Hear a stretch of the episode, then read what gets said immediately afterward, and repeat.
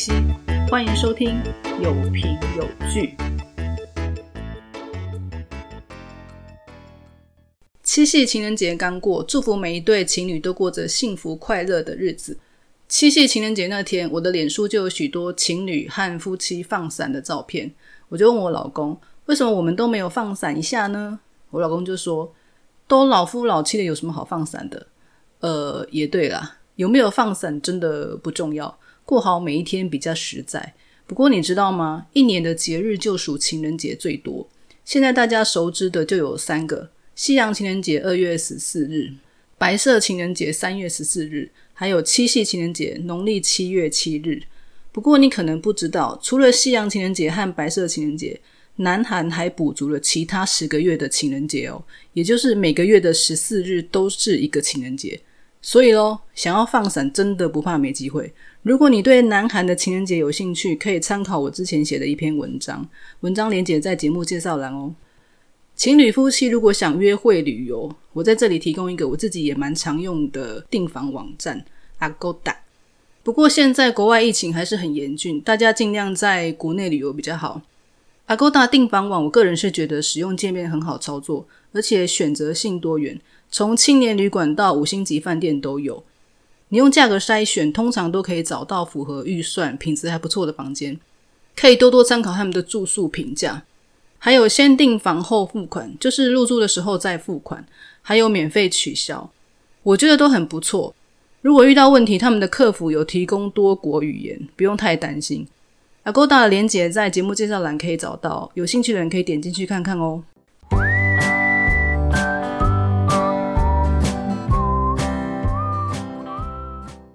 今天要分享的是韩剧《梨泰院 Class》第十五集和第十六集完结。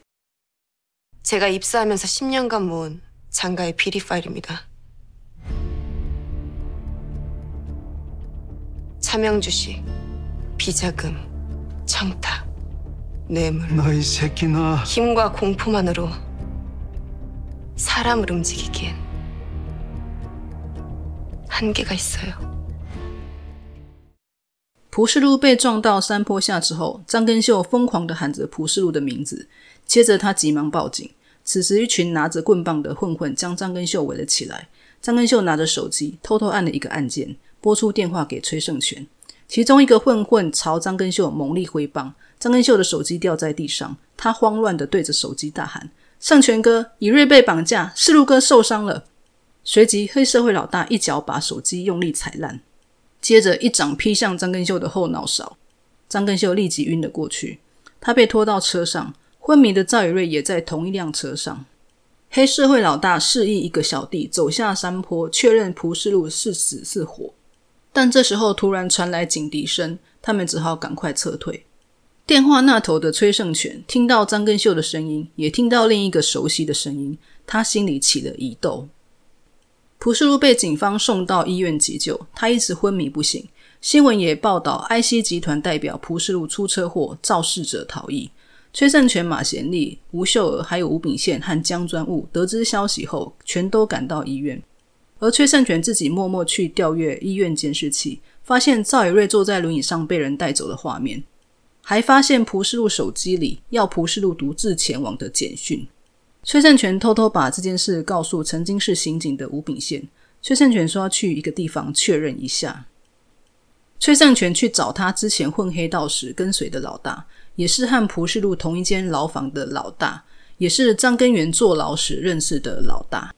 崔善权想确认是不是老大一伙人绑走了赵宇瑞，但被其小弟阻止。崔善权最后没有见到老大。赵宇瑞和张根秀被关在一间废弃仓库。在仓库外面，黑社会老大向张根源追讨办这些事的尾款，但张根源说事情还没结束，说什么尾款？原来张根源以十亿韩元的代价雇佣老大一帮人绑架赵以瑞，目的是要杀死蒲世路。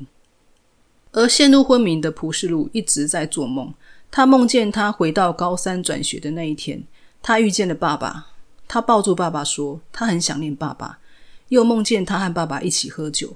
爸爸问蒲世路：“你有交到很多朋友吗？”蒲世路说：“有，他和吴秀儿处得很好，和李虎静很合得来，还有一些年纪比较小的朋友。爸爸很高兴，没想到被老师评为社交能力很差的儿子，居然交了这么多朋友。爸爸问：“比你年纪小的有谁？”朴世禄说：“有崔胜权、马贤礼、金东尼，还有……”朴世禄脑海里隐约浮现赵以瑞的脸，但那却想不起赵以瑞的名字。最后，朴世禄对爸爸说：“总之，他交到很多朋友。”他举起酒杯，敬爸爸一杯酒。崔胜权去了警局。请警察帮忙调出黑社会老大办公室外面的监视器画面，赫然发现张根源曾在老大的办公室出入。崔胜权把这份资料交给吴秀娥，吴秀娥拿着这份资料去张会长的家找张会长。吴秀娥告诉张会长，蒲世禄被撞，张根秀和赵宇瑞失踪，是张根源干的。但张会长认为张根源没有胆量做出绑架和杀人这种事，他不相信是张根源做的。吴秀说：“十五年前肇事逃逸的案件，还有四年前你开的记者会，让张根源变成有可能那么做的人。”吴秀把那份监视器画面的资料给张会长看，张会长看了之后，气得把资料丢在地上。张会长说：“对，你说的可能没有错，我们得有所准备，不能让常家的形象变得更糟。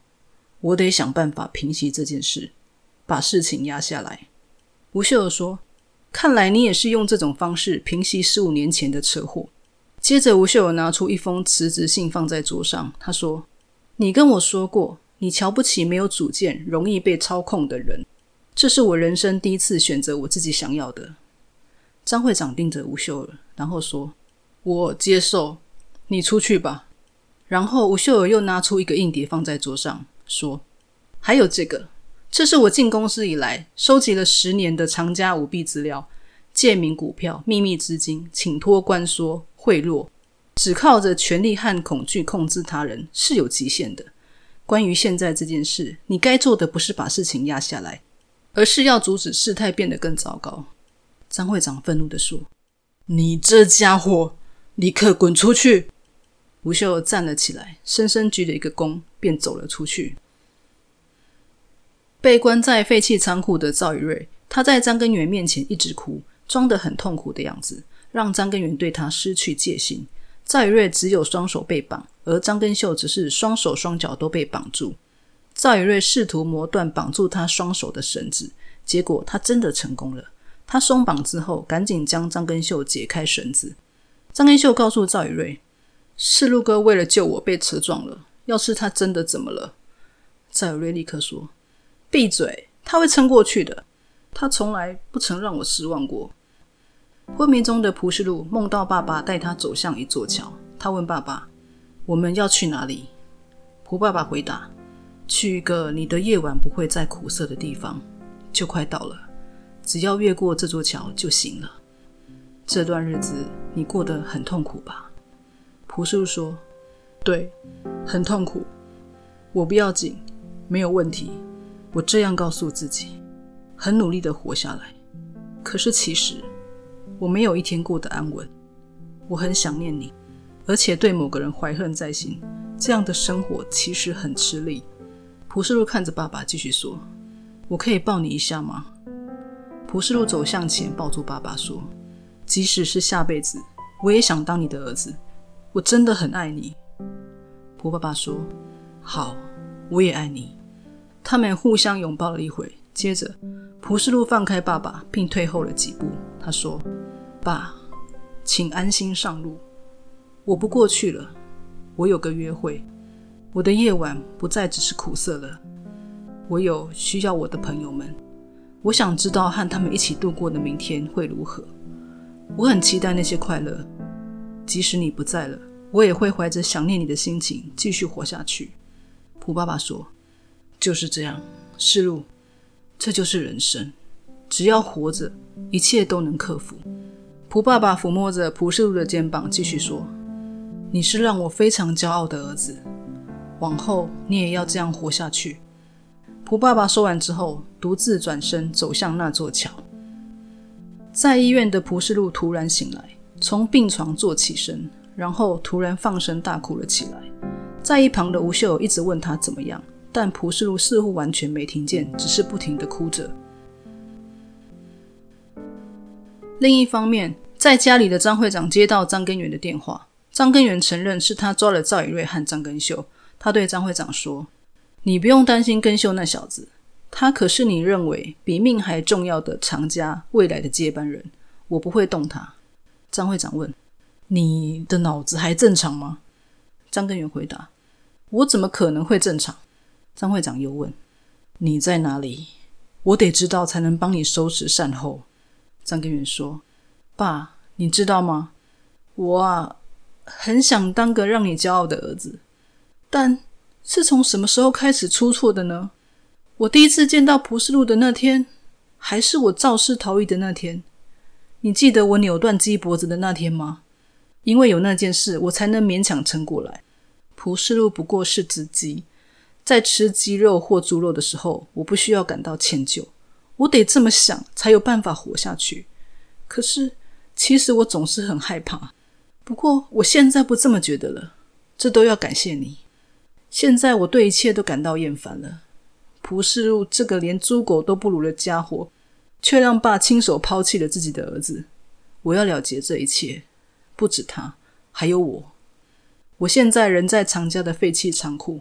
我说过了，这全都要感谢你。所以。只有你能够阻止我。如果你想要阻止我，只要像那时一样再次抛弃我就行了。张根源挂了电话之后，跑去巡视赵以瑞和张根秀。从门的缝隙，他没看到张根秀，他急忙开门进去，想要确认张根秀在不在。一进去就被躲在门后的张根秀用棍子从背后打了一棒，张根源痛得倒在地上。此时，张根秀要赵以瑞快走，但赵以瑞拿起地上断成两截的棍子。他想趁机杀死张根源，这样张根源就无法再找蒲世禄的麻烦了。但张根秀及时阻止了他，他们两人逃了出去。蒲世禄醒来之后，又要去找张根源，但吴秀娥阻止蒲世禄，他不要蒲世禄去送死。蒲世禄告诉吴秀娥，他喜欢赵以瑞，他很害怕，如果以瑞出了什么事，他才真的会崩溃。蒲世禄收到张根源的简讯，说他爸知道他在哪里。于是蒲世禄和崔胜权先去找张会长。蒲世禄问张会长：“张根源在哪里？”张会长说：“你大半夜突然来找我，在胡说些什么？”蒲世禄说：“张根源绑架了以瑞，你知道吗？”张会长问：“是谁说这件事是我儿子干的？”崔胜权回答：“我和他通过电话了。”蒲世禄说：“他也传简讯跟我说，你知道他在哪。”如果你要假装不知道这件事，那就得交给警方来办了。你得保住常家吧。张根源在哪里？张会长看着蒲世禄，心想：十几年的岁月，江山都会改变，为何蒲世禄这家伙却一点都没变？张会长站起来，对蒲世禄说：“我曾经对某件事下定决心，回想起来，那应该是世上最难的一件事。你。”愿意向我下跪吗？崔胜权在旁听了，不敢置信的说：“你这个糟老头在说什么？是你儿子绑架了人呢！可恶！”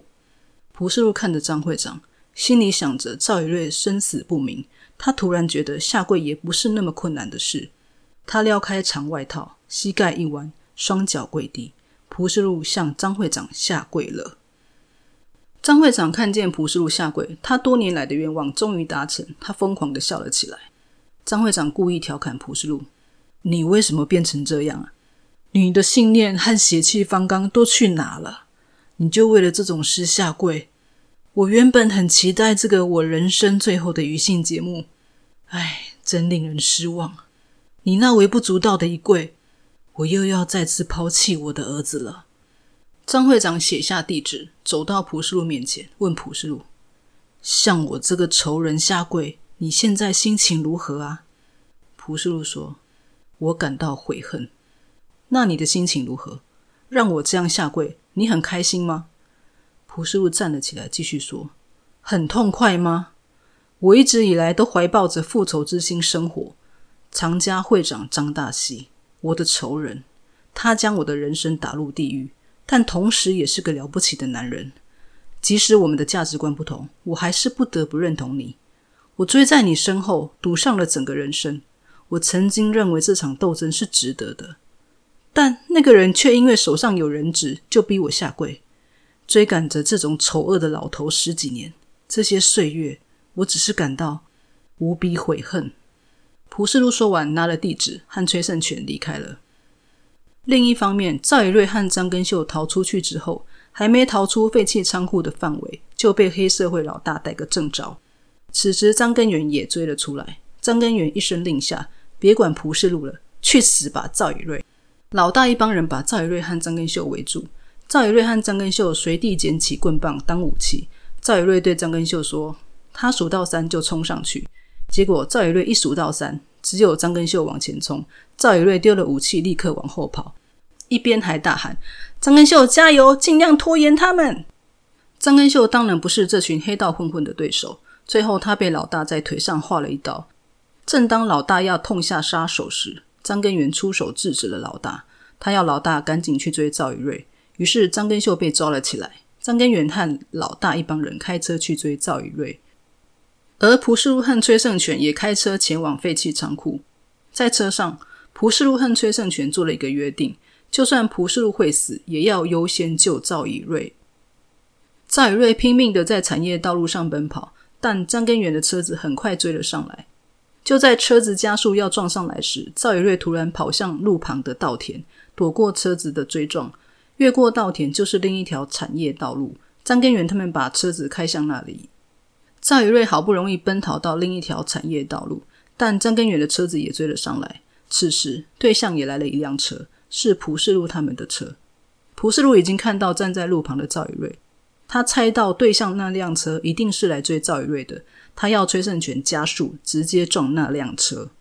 两台车即将对撞时，张根源那辆车紧急转了方向，结果两台车只有擦撞，但蒲世禄车子的安全气囊都爆出来了，幸好人没事。蒲世禄和崔胜权下了车，赵以瑞发现是蒲世禄，赶紧飞奔过去抱住蒲世禄。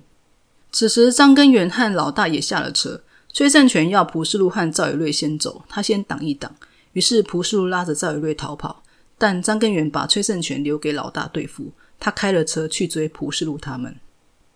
蒲世禄和赵以瑞牵着手在产业道路狂奔。蒲世禄因为车祸受伤，头开始痛了起来。赵以瑞赶紧将蒲世禄的手搭在自己肩上，两人搭着肩跑着。此时，蒲世禄说：“这让我想起了我们在离太院狂奔的那天。”赵以瑞说：“你干嘛突然提那件事？”蒲世禄突然说：“我很想你。”赵以瑞惊讶的看着蒲世禄，他们停了下来。蒲世禄摸着赵以瑞的脸说：“你总是为了我尽心尽力，总是受伤。”赵以瑞依然很惊讶的问：“什么啊？你真的没事吗？”蒲世禄说：“呃，怎么会这样啊？我的脑袋里，我的心里，满满都是你。你也是这种感觉吗？这很让人紧张哎。我爱你，我爱你，以瑞。”我好爱你，赵以瑞眼眶泛泪，惊讶的说不出话。蒲世禄把赵以瑞拥入怀里，两人紧紧相拥。此时，张根源开车追了过来。蒲世禄捡起一颗大石头，砸向张根源的车，车子停了下来。蒲世禄把手机拿给赵以瑞，他说他已经报警，警察会打到这只手机，他要赵以瑞快跑。接到电话后，把警察引来这里。赵以瑞担心蒲世禄，他对蒲世禄说：“如果你死了，我也会死。”蒲世禄推着赵以瑞快走，赵以瑞这才跑走。张根源一下车就和蒲世禄打了起来，两个战场，崔善权对上黑社会老大，轻轻松松把老大摆平了。老大说他会安静的离开，而蒲世禄带着伤对上张根源，难免占下风。张根源把蒲世禄压着打，拳头一个接一个，大喊着要蒲世禄去死。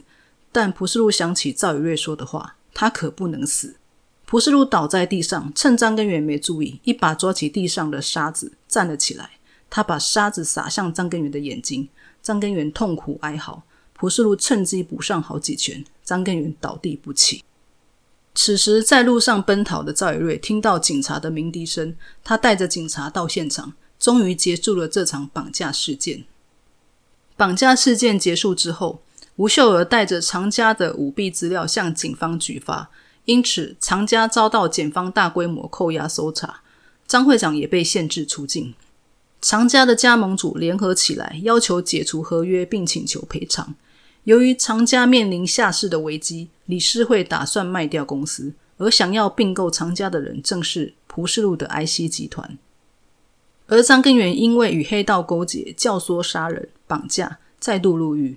李虎进去监狱探视张根源。张根源看到李虎进的第一句话是：“你很面熟。”李虎进报上自己的名字。李虎进说：“我是 IC 集团的财务管理师，在那之前，我担任过长家江专务的资产经纪人。还有在那之前，我是广金高中三年一班被你霸凌过的人。”张根源这才想起，他说。你是那个窝囊废，李虎进说：“你怎么能忘了我？我是世路和你之间恩怨的起点，我负责替这件事收尾。”张根源问：“你在说什么鬼话？”李虎进继续说：“长家将会被接管合并，你根本不记得的那些如地狱般的日子。张根源就代表法律，你能这样胡言乱语，是因为你有长家这个靠山。我想看到你失去这个靠山。”张会长至今所做的非法勾当已经曝光，他很快就会被收押了。张根源气愤的站起来说：“就凭你！”李虎进也站起身说：“别再发牢骚了，现在够了，我原谅你。”说完，李虎进掉头就走。张会长为了拯救厂家，他打了许多电话寻求帮助，但都遭到拒绝。张根秀告诉张会长：“所谓弱肉强食。”因为现在长家很弱，所以要被吞掉了。但张会长不甘心，最后他打了电话给金奶奶，希望金奶奶可以像以前那样再次资助长家。但金奶奶却说，以前是为了利益才建立关系，一旦没有了利益，关系自然就断了。他还说，握住刀柄的另有其人，以及张会长该找的人是蒲世路。为了长家，张会长果然找上蒲世路，他们约在田野的创始店。蒲世禄亲自下厨，煮了招牌嫩豆腐锅招待张会长。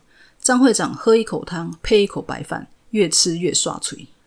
蒲世禄说：“我正在推动接管合并厂家，我打算让江专务负责经营。现在企业的形象不好，我对这个名字也有不好的印象。我打算舍弃厂家这个名字。”张会长边吃边听蒲世禄说话，然后他问：“这道锅物你是跟谁学的？”蒲世禄回答：“我爸爸。”张会长说：“蒲部长，难怪我觉得味道很像，但余韵很特别。”蒲世禄说：“酱料是我们自己制造的，尤其是特别用心在制作黄豆粉，在寒冷的日子能让整个身体都暖和起来，很美味吧？”张会长又喝了一口汤说：“没错，有人招待我吃这道美味的餐点，但怎么办呢？”我没带钱，蒲世禄笑了一下说：“这就不好办了。”张会长说：“我能不能用别的东西代替？”说完，张会长站了起来，在桌子旁边伫立许久，突然两个膝盖一弯，跪在地上。蒲世禄冷静的问：“你在做什么？”张会长说：“常家已经逐渐衰败了，你收购它能得到什么利益？一切都是我的错。”蒲世禄说。这不是因为怨恨，我认为长家是个好企业。张会长老泪纵横的说：“我这个老人活不久了，我并不是因为利欲才这么做的。我诚心向你道歉，我对蒲部长和你做了恶毒的事，我错了，希望这么做能让你原谅我。”张会长双手扶地，头低的几乎要碰到地板。此时，蒲世禄站起来，走到张会长面前。他说：“我一直盼望看到这种场面，但我一点都不开心。”哎，蒲世禄蹲了下去，继续说：“这样我对根秀过意不去，请你抬起头来。”张会长把头抬了起来。蒲世禄对张会长说：“你把我当成傻瓜吗？我是生意人，你在并购企业的事一败涂地之后才来向我道歉，这有什么价值？”我们还是谈生意吧，会长。说完，蒲世禄站起来，和赵宇瑞离开了田野。张会长则跪在原地痛哭失声。不久，长家股东大会全数通过由 IC 集团接管长家。蒲世禄上台发言，他说：“做生意最重要的是人和信任，比起钱，他会更重视人；比起利益，他会更重视信任。蒲世禄要离开常家时，接到吴秀尔的来电。吴秀儿去祭拜蒲爸爸，他想恭喜蒲世禄。蒲世禄说：“内部举发人，你为什么要那么做？”吴秀儿说：“不是因为你的关系，我向你爸爸借大学注册费的时候，有说过会还他三倍，这样不知道够不够。”蒲世禄说：“嗯，谢谢。”吴秀儿说：“我现在可以放心的过自己的人生了。你能以朋友身份为我加油吗？”蒲世禄说：“我会一直为你加油。”吴秀儿也希望蒲世禄成功报仇后可以过得幸福。由于吴秀儿成为内部举发人，不会有任何公司愿意雇佣他。不久之后，吴秀儿和朋友一起在梨泰院开了一家自己的餐厅。而张根秀辞去常家的职位，准备去美国。离开之前，他为曾经做过伤害田野的事，一一向蒲世禄、马贤利和崔胜权道歉。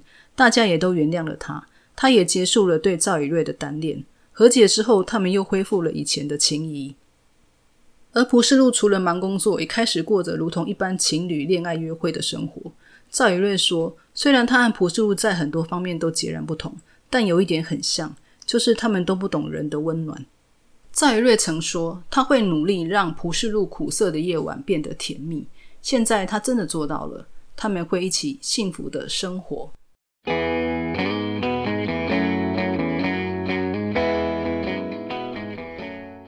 以上就是第十五集和第十六集的剧情，终于来到了最后一集。这两集我想要分析的重点有三个。第一个重点是蒲世禄的梦境。蒲世禄在昏迷时梦见死去的爸爸。通常这种表现手法就象征主角面临生死关头。蒲世禄在梦里回到高三转学那一天，是因为蒲世禄生命的转折点就是从高三转学的那天开始的。现实生活中，蒲世禄和爸爸第一次喝酒是在他被退学的那一天，同时也是他坚持信念没有向张会长下跪，而爸爸认为他是值得骄傲的儿子的那一天。虽然蒲世禄被退学，但却得到爸爸的称赞。那一天是非常值得纪念的一天。蒲世禄还记得那一天喝的酒味道是甜的。而在梦里，蒲世禄和爸爸喝酒，原本没有朋友的蒲世禄，他告诉爸爸，他交了很多朋友。这些朋友是爸爸死后蒲世禄为了打败张会长的过程中结交的朋友。这些朋友是爸爸不知道，而蒲世禄想告诉爸爸的朋友。梦里的另一个桥段是，蒲爸爸带着蒲世禄走到一座桥，爸爸告诉他，只要过了这座桥，他痛苦的日子就会结束了。通常这种场面都是往生的人劝主角回头，才能捡回一条命，但这里却是往生的人想要帮主角结束痛苦的生命。这个表现手法的意义是在强调，生命是一种选择，而选择权是掌握在自己的手上。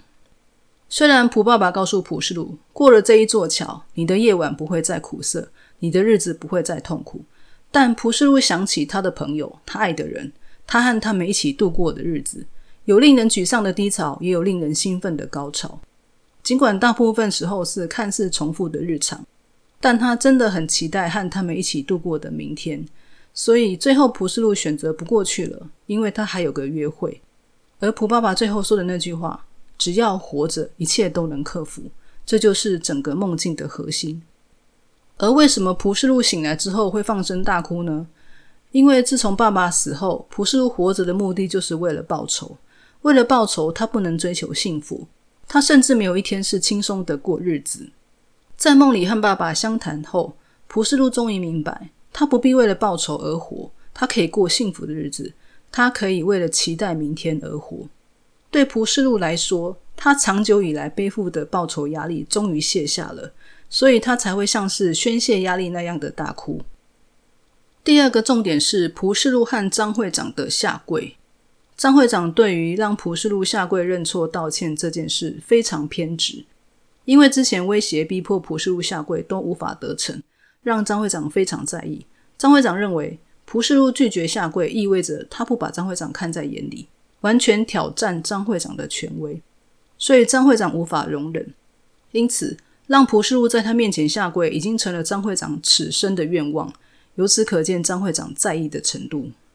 当蒲世禄急着想找到张根源救出赵以瑞，而来找张会长时，张会长趁机要求蒲世禄下跪，蒲世禄也真的下跪了。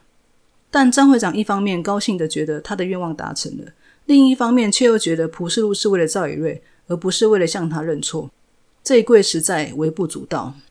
对张会长来说，赵以瑞是小事，根本不值得一跪；但对蒲世禄来说，赵以瑞是比他的自尊还重要的大事。所以蒲世禄才打破之前的坚持。之前他坚持自尊和价值观凌驾于一切之上，他不会为了任何事而舍弃自尊和价值观。但这些年来，蒲世禄经历了许多事，他明白他不可能永远依照自己的意志过活。为了员工，为了他爱的人，有时候他必须服软，必须放下身段，必须舍弃自尊。为了赵以瑞而下跪，除了意味蒲世禄很重视赵以瑞之外，也意味着蒲世禄有所成长。而张会长为了拯救藏家而向蒲世禄下跪认错，是真心的忏悔吗？我不这么认为。这只能代表张会长真的把藏家看得比他的自尊，甚至比他的性命还重要。即便张会长已经时日不多，他还是不希望藏家落入蒲世禄的手里。如果下跪真的可以挽回藏家不被收购的命运，对张会长来说，只是短暂牺牲他的自尊，却可以保全他是藏家创办人的面子。只是在商言商，蒲世禄根本觉得张会长的道歉没诚意，他并没有因为一个老人家向他下跪而心生慈悲。看来蒲世禄又晋级了。第三个重点是吴秀娥的内部举发，这应该是最让人意外的剧情发展。一直以来，吴秀娥的角色设定都是只为自己着想，她并不属于要向藏家报仇的蒲世禄这一派，但她也没有反对蒲世禄报仇。只有一次，因为她夹在藏家和蒲世禄之间太痛苦，加上蒲世禄老是被张会长陷害，他第一次要求蒲世禄放弃报仇，和他在一起过幸福的日子，但被蒲世禄拒绝了。不过，吴秀尔之所以做内部举发，就像他说的，并不是为了帮助蒲世禄报仇，而是他曾经答应要三倍奉还蒲爸爸借他的大学注册费。其实，吴秀尔的内部举发才是长家垮台的关键原因。蒲世禄只是搭了顺风车收购长家，才真正完成打败张会长的目标。不过，机会是留给准备好的人。如果蒲世禄没有能力，他也没办法收购长家呀。吴秀娥十多年来收集藏家的舞弊资料，其实这张牌也可以备而不用。如果蒲世禄早一点打败藏家的话，就不需要用到这张牌了。那为什么最后提早用了这张牌呢？我觉得关键原因应该是张根源。十五年前张根源撞死蒲爸爸，已经让吴秀娥对张根源很反感。十五年后，张根源重蹈覆辙，竟然想杀死蒲世禄，而张会长依然同样只想把事情压下来。这让吴秀娥对藏家彻底失望，所以他终于用了这张牌，而且一招见效。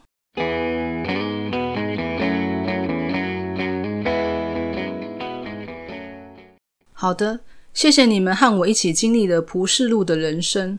如果喜欢今天的节目，请按关注、喜欢、订阅并分享。你的支持是我前进的动力哦。如果你有任何意见，或是想要听什么戏剧的介绍，欢迎在我的粉丝专业留言，或是写信给我。粉丝页的连接在节目介绍栏可以找到哦。今天的节目就到这边，谢谢你的收听，请期待下一集，我们下次见喽。